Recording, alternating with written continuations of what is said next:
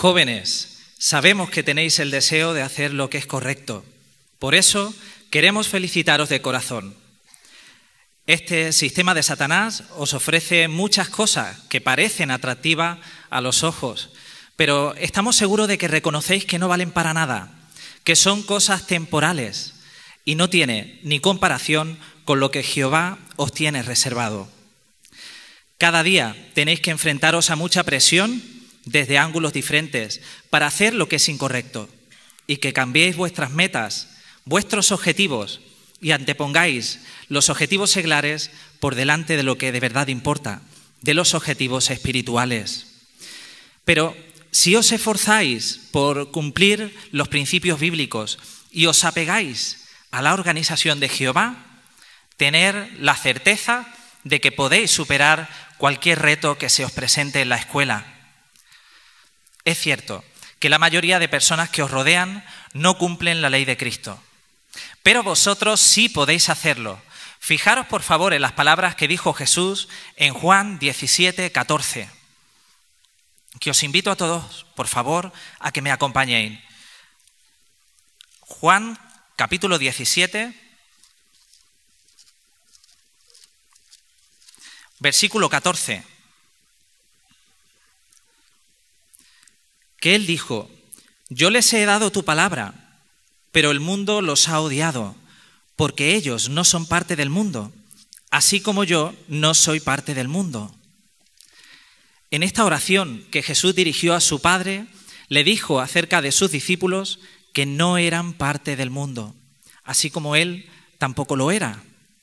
Extraemos la necesidad y la importancia de que os mantengáis separados del mundo, y es posible, a pesar de, que tengáis que vivir en Él.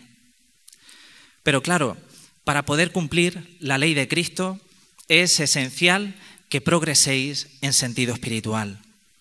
De esta manera, no será necesario que vuestros padres os pongan reglas para todo, que os digan cómo tenéis que actuar en cada situación, sino más bien que seréis vosotros mismos los que aprenderéis razonando a partir de los principios bíblicos. Si al tomar una decisión, por pequeña que sea, demuestras estar al lado de Jehová, es señal de que estás madurando en sentido espiritual. Pero si de lo contrario te dejas llevar por la corriente y haces lo mismo que hacen tus compañeros, te estás convirtiendo en su marioneta. Sí. Fijaros cómo expresó esta idea el apóstol Pedro en su segunda carta de Pedro, capítulo 2, versículo 19, que os invito a que me acompañéis juntos. Segunda carta de Pedro,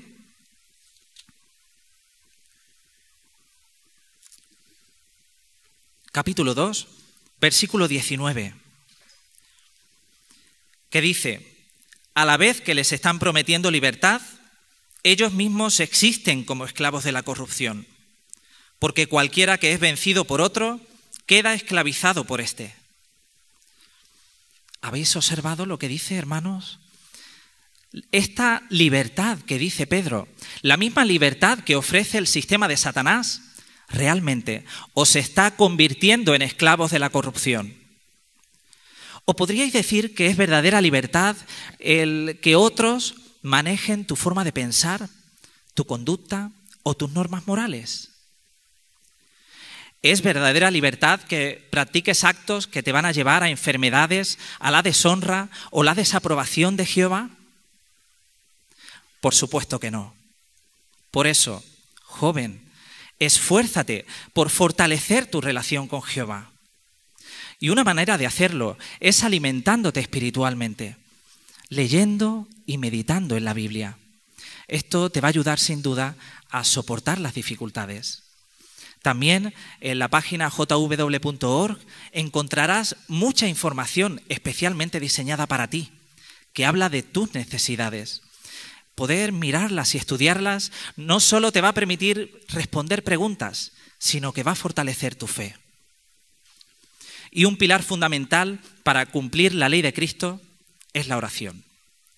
La oración frecuente y sincera.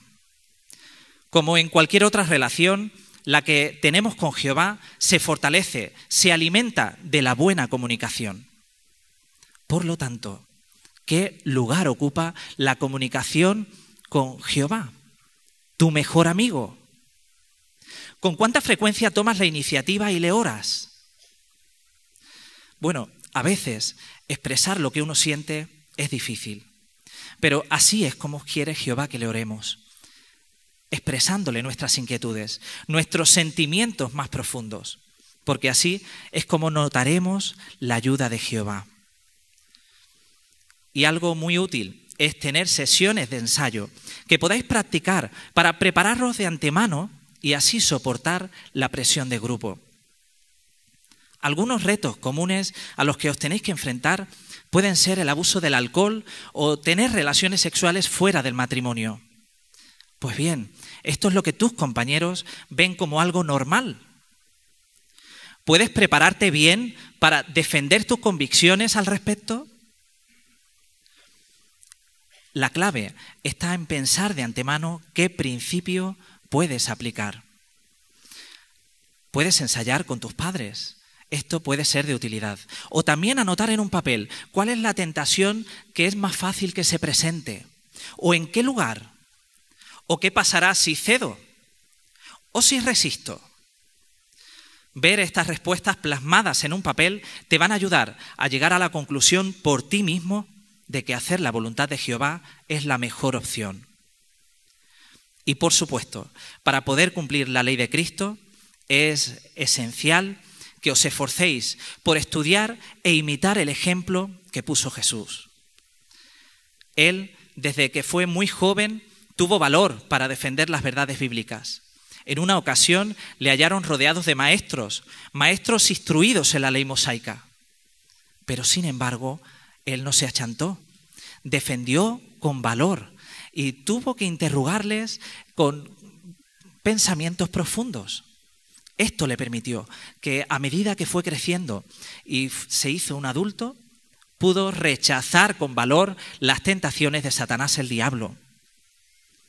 Por eso, joven, aunque tú seas imperfecto, puedes mostrar un valor parecido al que mostró Jesús.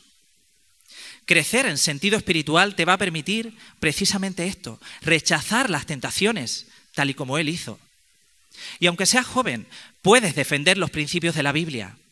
Así, no os quepa la menor duda de que os vais a ganar el cariño de Jehová. Notad, por favor, en la siguiente escenificación la importancia que tiene prepararse de antemano para superar la presión de grupo. Después de clase, la hermana María conversa con una joven no testigo, con Ainhoa. María ha recibido un mensaje de un compañero de clase. Este mensaje contiene una foto de, un de este compañero provocativo en el gimnasio. Observemos. ¡Wow! ¿Quién es ese? ¿Juan? Oh, vamos, no es nada. Pues no lo parece. Es guapísimo, ¿verdad? Además, le gustas y lo sabes. No dejes que se te escape. Si yo fuera tú, ahora mismo le enviaría una foto. ¿Pero qué dices? No. ¿Por qué no? Bueno, no sé. Es que si tiene mi número es simplemente porque hicimos juntos un proyecto de clase. Pero si es solo una foto. Bueno, tal vez tengas razón. No creo que pase nada por enviarle una foto. Pues claro que no pasa nada. Además, ¿no se supone que hay que amar al prójimo? Eso es lo que dice siempre, ¿no? Vamos, envían una foto tuya en bañador. No dejará de pensar en ti. ¿Diríais que la hermana manejó bien la situación? ¿Podía haberse preparado de antemano para algo así? ¿Qué recursos podría haber usado? Pues observemos otra versión de la misma escena. ¡Wow! ¿Quién es ese? ¿Juan? Sí, me temo que sí. Es guapísimo, ¿verdad? Además, le gustas y lo sabes. No dejes que se te escape. Si yo fuera tú, ahora mismo le enviaría una foto. ¿Pero qué dices? No. ¿Por qué no? En primer lugar, si tiene mi número es simplemente porque hicimos juntos un proyecto de clase. Pero si es solo una foto. No, no es solo una foto. Una vez leí que una foto deja de ser tuya en cuanto la envías y no sabes lo que pueden hacer con ella ni qué efecto tendrá eso en tu reputación. No estoy dispuesta a que me hagan daño ni a que dañen mi reputación. Eso no va a ocurrir.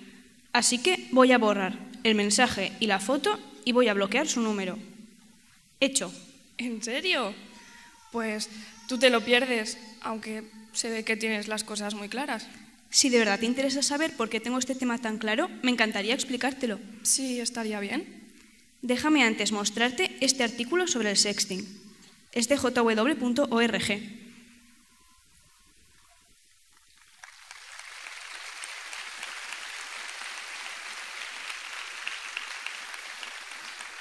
La preparación es muy importante porque así te permitirá saber qué principios bíblicos puedes usar en cada situación. Por supuesto, también seguir el consejo de Proverbios 22.3, que por favor os animo a que me acompañéis. Proverbios capítulo 22, versículo 3, que dice, Sagaz es el que ha visto la calamidad y procede a ocultarse, pero los inexpertos han pasado adelante y tienen que sufrir la pena. Esta palabra de sagaz, el término original hebreo significa agudeza, ingenio o entendimiento. Una persona con estas aptitudes debe saber qué cosas pueden empeorar la situación. Debe ser previsora para así poder evitarlo. Joven, tus compañeros quizás te animen a que tengas pareja, a que tengas sexo o experimentes con la homosexualidad. Muchos de tus profesores y maestros te van a invitar a que gastes tus energías y tu tiempo en metas profesionales. Y no está mal que aproveches los estudios que se te brindan, no solo para tener un trabajo, sino también para ser útil en la congregación y poder ser productivo en el ministerio. Pero la verdadera educación proviene de la palabra de Jehová.